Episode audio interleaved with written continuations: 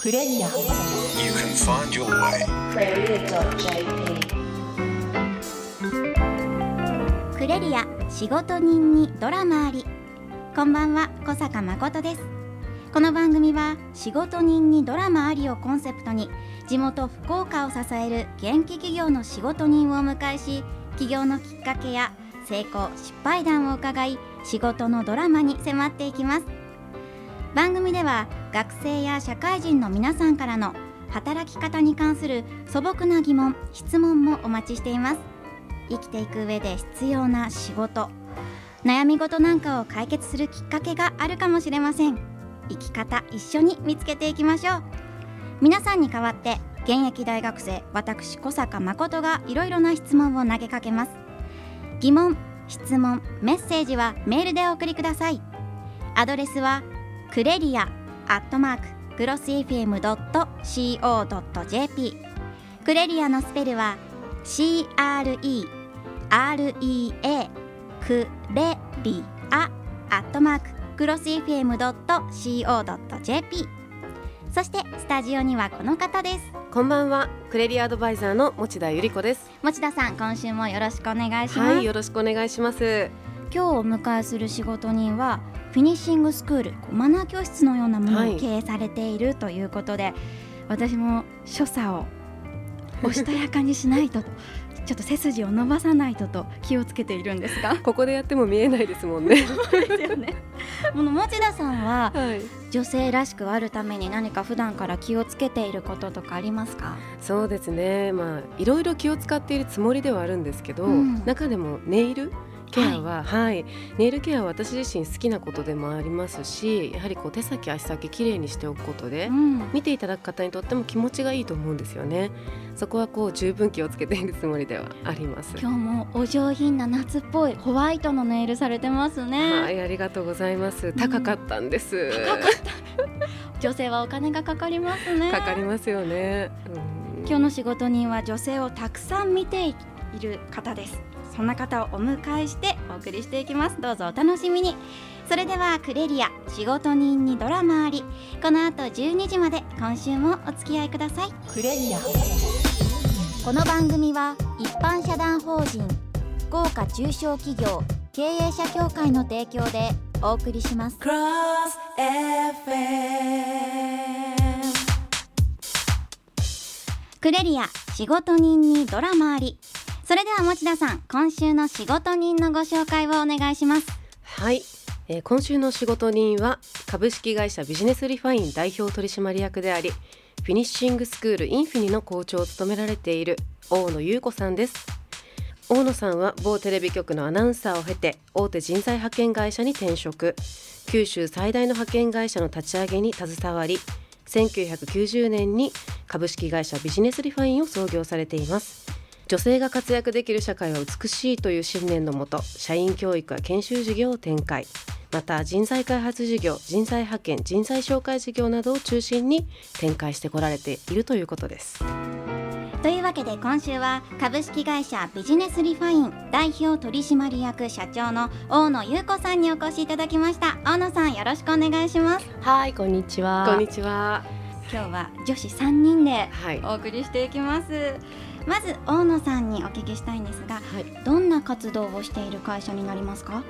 えー、25年前に株式会社ビジネスリーファインという会社を創業しました、えーこの会社は、えー企業様向けのね社員教育の会社新入社員だとか、はい。えー管理職研修だとかって言って先生を派遣している会社なんですね、またあの一般のお派遣ということで女性たちの雇用の促進のための派遣とうん。それから、えーなんですかコールセンター事業って言って電話でお仕事をいただく仕事をやってますね。それから、まあ、二足のわらじを入ってまして、はいもう一つはフィニッシングスクールインフィニというですね礼儀作法の学校なんです。まあ、日本の文化教養も含めてですね美しい自己表現をしていただきたいというスクールをしております。はい、あのーの女性の社会進出に力を入れている理由、きっかけのようなものは何があったんでしょうか？えー、っと私も以前はね会社作る前はあーサラリーマンでしたね、はい。でサラリーマンの頃っていうのはもう25年も前になるんですけどもやはりどれだけ一生懸命頑張ってもうん評価がやっぱり得られないというか、うん。人事評価にしましても女性が頑張ってもお給料が上がったり、えー例えばまあ名刺をもらえたり、えーあるいは役職をもらえるっていうことがなかったんですね。だから一生懸命頑張っても無理だったから自分で独立したっていう形になりますね。以前はテレビ局にうん。勤めていてと、うんうん、テレビ局ってね、い。本当に私ね別にテレビ局に就職したわけじゃなく、はい。したかったわけじゃないんですね、うん。ただただねもう本当にあのちょっと恥ずかしい話なんですけどすごいその頃大失恋をしちゃって。失恋ですか？そうもうすっごい失恋。初めて恋をして初めて失恋して。はい。あの不倫っていう言葉を知らなかったんだけど結局、まあ、妻子ある方から声をかけられててで全然知らないで付き合ってたら周りの人から「結婚してるのよ彼は」って言われてもうそれでショックでショックで。で見返すためにはねそのなんか有名にならなきゃいけないんじゃないかなと思って選んだのがテレビ局だったんです。テレビに出た瞬間からはすぐ電話がありました。これ見たことかとそうです。そして平成2年はいに今の会社、株式会社ビジネスリファインを創設された設立されたということですが、うんこちらはあのどのようないきさつで起業されたんでしょうか？えーっとね経営のきっかけっていうのは2つあるんですね。はい。綺麗事で言えばねあの私が某あそのうん前のね、えー派遣会社にいた時に中小企業のある経営者から自分の会社の女性社員教育をしてほしいと、その当初はねマナーとかだったんだけどいやそうじゃなくて仕事がちゃんとできる教育をしてほしいと。でそれで私はあのその中小企業のオーナーと相談をしてた時にところが大失敗したのはねすごい不平不満を自分の会社のね不平不満をかなりその社長に話をしてしまったんですね。うん。でもう君は来なくていいと。先生はやらなくていいと。でもう一度まあえー社長のとこ行ってぜひ私にさせてほしいってこうやって女性は不満があるんだとその不満を解消するためにねちゃんと教育しなきゃいけないって言ったら OK してくださってそれで自分で、えー研修を始めたんです。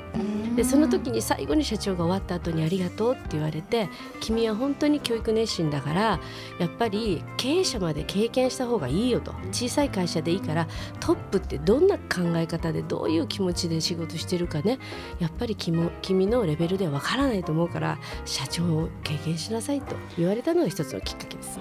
そういう時ってこう、君にはもう無理だからと言われる方もいると思うんですけど、うん。あえてその立場になることで、うん。その場を学びなさいというようなこううん後押しがあったのははい。素晴らしいことですよね。もうその経営者はね素晴らしかったですね、うん。だってその当初に女性社員の教育をねやってくれっていう人いなかったんですよほとんどの会社。で小さい会社なんだけどやっとね売り上げが上がって利益が上がったから女性の教育をしたいと。うん。これが素晴らしい。そしてもう一つの理由はどんなものもうだったんですか？一つはねこれはもう自分ごとなんですね。父が27歳の頃に他界をしましてでそれで大黒柱というね、まあ、経済的な基盤がちょっと崩れちゃったのでこれサラリーマンじゃダメだなと思って企業を起こそうというので、少しでもこう、まあ、経済的に余裕があるようにということで、うん、そして2006年にはフィニッシングスクールインフィニの社長に、社長校長にもそうですね就任されていて、はい、このフィニッシングスクールの校長と言ってもあの3代目なんです。はい。で途中であの、まあ、M&A というこう買収というかねうんうん言葉悪いけど営業譲渡を受けて3代目のオーナー校長になりました。あのフィニッシングスクールってはい。あまり聞き慣れない言葉なんですけど、そうね。なんですかね。あのフィニッシングスクールインフィニっていう、まあ、うん。フィニッシングスクールですけどこれは世界中にありまして、まあ、両家の子女がその、まあ、いいところのお嬢様たちがね、うん。社会にデビューする前あの外に出る時にやはり礼儀とか作法とかマナーとかあるいは食事でのおマナーも含めてあるいは社交の場でのパーティーとか、えーいろんな場面でのですですね、まあ、対人関係コミュニケーションも含めて基本をきっちりと学ばなきゃいけないということで学ぶ学校だったんです。うん。でもう一つあの花嫁修行学校といってねはい、えー結婚前の女性たちがやはり、えー社会に出ると社会に出るということはご主人様の世界にも出ていかなきゃいけないから、そういう時の基本的なあの振る舞いとかね、えー社交の場という、まあえーいろんな人たちと関係を持っていくための基本をう学ぶという学校だったんです。でこのフィニッシングスクールっていうのはたくさんあるんですけど、まあうーインフィニというのは福岡えー九州、まあえーでは一番大きな、まはい。あ、総合的な学校だというふうにうん。言われているんですね。今ねあの外国に行きましてもねよく言われるのはあの日本の文化ってすごくあの重要視されてまして特に、えーエグゼクティブの方々っていうのは日本の食事、はヘルシーで綺麗で、えーでお箸を使ってうん。食事をするというのがなんか一つのステータスみたいで。うん。で私たちがあの洋食のワインとかシャンパンのうんたらかんたら言ってるように向こうの方はねやっぱりあの日本酒だとか、うんお酒、えーそれから食事のことを結構みんなでねあの談義してるんですね。その時にうん興味深いでしょ。うん。だけどねあのちゃんと教えてくれる人がいないそうなんです。うん。海外で日本人を捕まえて教えてくれと。例えば留学生とか学生とか向こうに行きましてもうーん出張してる人あるいは転勤してる人向こうに住んでる人もみんなに聞いてもねきちんと習ったことがないというふうに言われるらしい。だからなんで日本人はちゃんとそういう勉強してないんだと怒られるそうです。うん。そういうこう所作も含めてうん。日本人としてのこううん。アイデンティティにすごく関わってくるところなんだよっていう。ねねそういうところも教えていただける場なんでしょうね。そうですうんだからねうちの学校は16歳から83歳まで幅広いえ83歳ですか？そうですよおばあちゃんもねえーもう学校に行きたくて行きたくてうんやっと、えーやっとっていうよりねなんかはい。行かないともう時間がないとか言ってね 来てるおばあちゃまもいらっしゃるんです素敵ですよ。大人も勉強できる場所なんですね。そういう世代を超えて学べる場っていうのはこう誠ちゃんはどうです？いいですよね、うん本当にあの、うん。もちろんそこで教わることもそうですし、ご縁があって出会った人から学ぶことってたくさんあると思います。ううん。んさあいろいろとお話伺ってきましたがまた後半で続きを伺っていきます。クレリア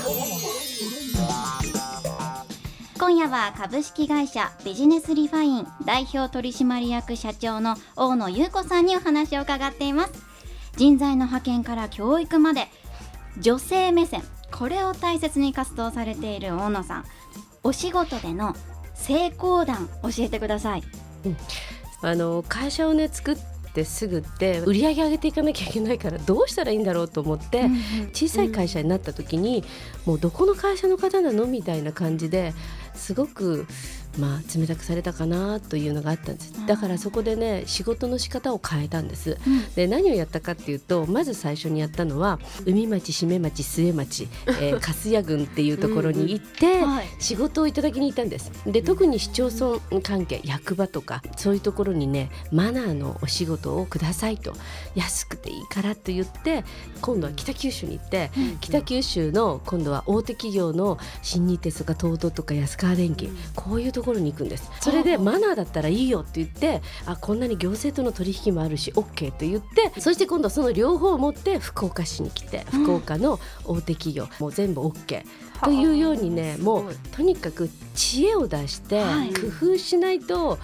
やっぱり成功ってないんだなっていうのをうん。ね実感しましたね。それは大成功でした。逆にこう失敗談とか、うん。これは大変だったって思うことは何かありますか、失敗っていうのはやっぱり人の関係が一番ねあの会社を起こしてもそうですけど、経験したことがないんですよ。社長のね。だからどうしどうやって部下を育成するかとか社員についてきてもらうかっていうのが本当にできなくって、まあ、定期的にやっぱり退社していくんです。本当に信頼してる人がね。もうその時になんでこんなに私は小さい人間なんだろうと思いながらも、まあ、失敗というよりそのやっぱり人との関係がすごく難しいなというのをもう今でも実感してます。でも今のようなこう学びを得るまでに、何人もの方がおそらくこううん。退職されていらっしゃって、恨むというわけではないですけど、なんであなたがということもうん。ね、あったんじゃないですよね。やはりあの水面下って本当に大変なんです。はい。もうバッタバタしてるし忙しいし辛いしくらえー疲れてるしね。だけどやっぱり表では白鳥のように美しくうん。なんかこう自分を演じていかなきゃいけないっていうのはねとても辛いなとは思うけど、でも逆にそうやってみんなからこう励まされていくっていうだからその頃決意したのはね不平不満は言わないというのをね私は心が腐るからもうそれは絶対言わないと思って。女性らしさって、う大野さんはどういったものだと思われますか？やはりその美しい自己表現ができるっていうことだと思うんです。うん。例えば、まあ、あの外見と内面のバランスが取れていることがまず条件なんですけども、外見っていうのは若い時はね綺麗で美しくて肌もツヤツヤしている、えーこと子もいらっしゃいますけどでもその子って結構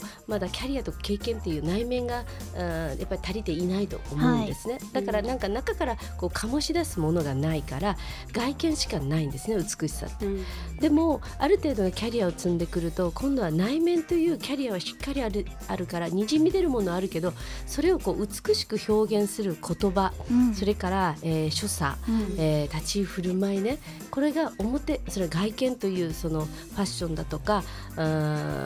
ものもありますけれどもやはりその両面がバランスよく備わっている方がやっぱり美しい女性というふうには思いますね。なるほどですね、うん。しっかり中身も作っていかないとですね、ね。そうですね。こう昔あの人が人は見た目が9割？はい。という本がこう流行りましたけうんうんうんどあれも結局こう内面美に関するそうです、お話でしたものね。うん。うん。だからやっぱり人は見かけっていうのはね見かけは大事なんですよ。一生懸命おしゃべりするとか姿勢を正すとかお辞儀を丁寧にする言葉を丁寧にするっていうのはもうほとんどこう見た部分じゃないですか。はい。だけどそれはやっぱり意識してるからなんですね。だから意識をすることがすごく大事。あとは意識したら今度はその表現する美しいそのポイントっていうのがあるんですよ。それを学んでいただくのがこのフィニッシングスクールインフィニなんですね。今、うん若い世代に足りないマナー、うん。求められているマナーって具体的にどんなものでしょうか？私はどんなことから始めればいい女への階段を登れるんでしょうか？そうですね。社会人になる時に就職活動とかねなさいますがあのまあ私で言う言葉で言うとね自分軸と相手軸というのがあってうん。自分軸でしか動いてないし自分軸でしかそのものを考えていないというか表現していないというね、やはりその相手のことを思うことがすごく大事なことでうん。例えば就職活動で私どもの会社にも面接来られますけどもその会社のことも全然調べていないとか、うん。あもうそのマナーというのは形だけではなくってねそういうその相手と会うのに失礼なんですね。自分の行きたい会社のことを知らないで教えてくださいなんていうことがあります。うん。やっぱり好きな人って調べるじゃないですか恋愛した時に、はい。一生懸命。まずそういう相手のことを考えてあの行動するっていうことを心がけないといけないかな。それとファッションで言うと自分軸と相手軸というとファッションっていうのは自分軸自分が好きなものを着てれば、ーうん。あの流行だとかね今流行ってるものでいいんですけども相手軸となると今度は身だしなみっていう言葉に変わる。言葉がね変わるわけですね。うんそうそうそう。でもねご年配の人もできてないよ。あーそうですか、うん。でもやっぱりこう自己主張をすることも時には大切ですけど、うんうん。相手のことを考える思いやりですね、そうですね。こ。の気持ちを忘れずにうん。しっかりと勉強していきたいと思います、はい。こんな感じでラジオの前のあなたからの働き方生き方に関するメッセージもお待ちしています。アドレスはクレリアアットマーククロス FM.co.jp クレリアのスペリは CREREA アットマーククロス FM.co.jp です。それでは最後の質問ですが大野さんにとって仕事とは何でしょうか？いろいろあると思うけど、私は自分自身の人生のチャレンジだと思ってます。あの人生って一回しかないんですね。みんなね能天気に目の前のことをいつもこう考えてますけどやはり短い与えられた人としての人生ってはい。意外と短くってうん。その間にいかにいろんなことにこうチャレンジをするか。で特に仕事をしている時間ってすごく長いと思うんですね。皆さん60過ぎても仕事してる人いっぱいいると思うしこの長い一番付き合ってる時間っていうのが仕事なんですね。ここでどれだけ自分の能力とかどれだけ自分がの可能性をね引き出すことができるかっていうことが仕事だというふうに思ってます。うん、あのその中でもなぜこう最後にはなりますけど、う女性の能力開発であったり、社会進出にこれほどまでにうん。こう力を注いでこられているのかというところを、うん。ぜひ最後にですねそうですね。お話しいただきたいです。まあ、女性ばかりではうんないんだけども、やはりそうん。の少子高齢化社会っていう一つのね大きな、まあ、日本の課題っていうのがあるんですけども、うん。はい。もっともっとこのやはりその社会の経済だとか社会の潤いのためにも女性がねやっぱりしっかりとお働いて日本の、まあ、国力を支えていかなきゃいけないというふうに思ってます。また女性がね働くことによって子育てだってちゃんと子供を教育することができるんですよ。やっぱりあの会社とか組織っていうのは人間関係の、まあ、勉強の場修行の場ですからやっぱり、えー人との関わりをこう学ぶ場なのでそれが子どもに対してもかなりいい影響をすると思うのでやっぱりしっかりと仕事をするということの基本をあの学んでいただけたらなというふうに思います。はい、ありがとうございます。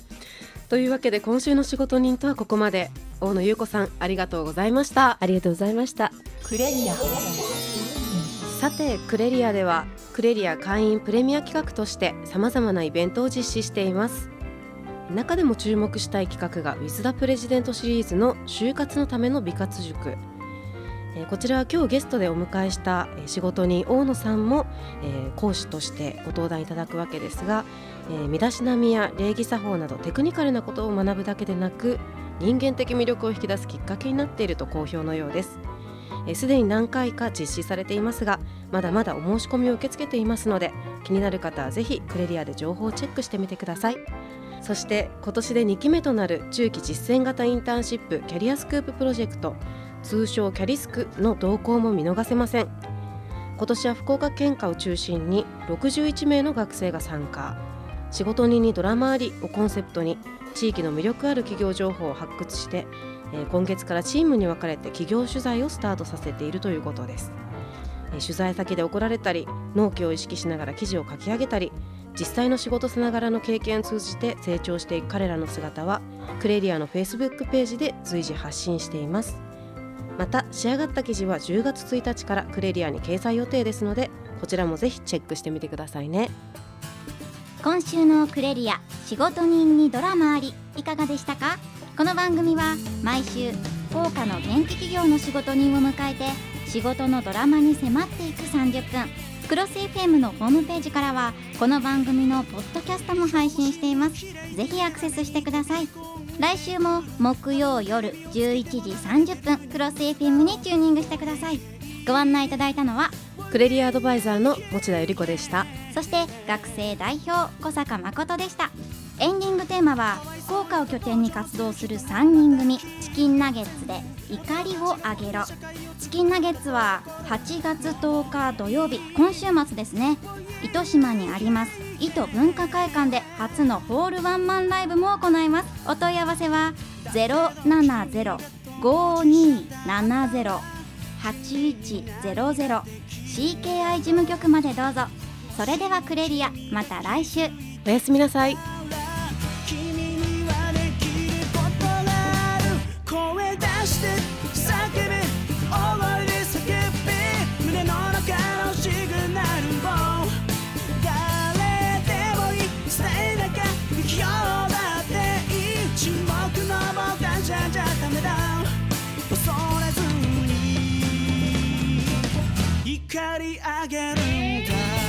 の番組は一般社団法人福岡中小企業経営者協会の提供でお送りしました。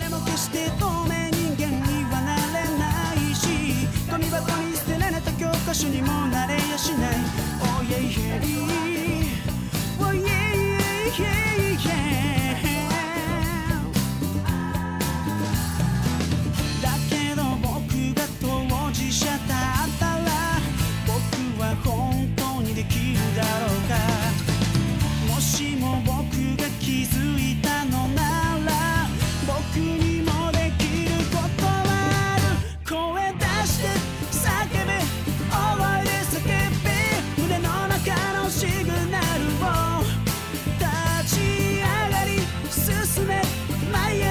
進んで